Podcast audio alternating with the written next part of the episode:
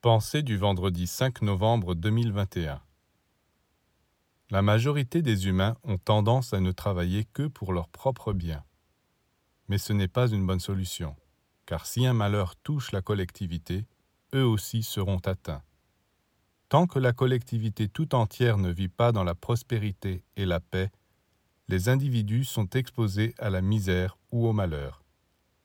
Alors que si les affaires de la collectivité marchent bien, tous les individus en bénéficient. Même si un malheur les frappe, tous les autres viendront les aider.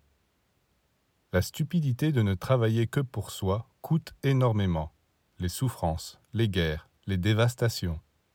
Malheureusement, depuis le temps que ça dure, les humains continuent quand même à travailler chacun pour son bien, au préjudice de la collectivité.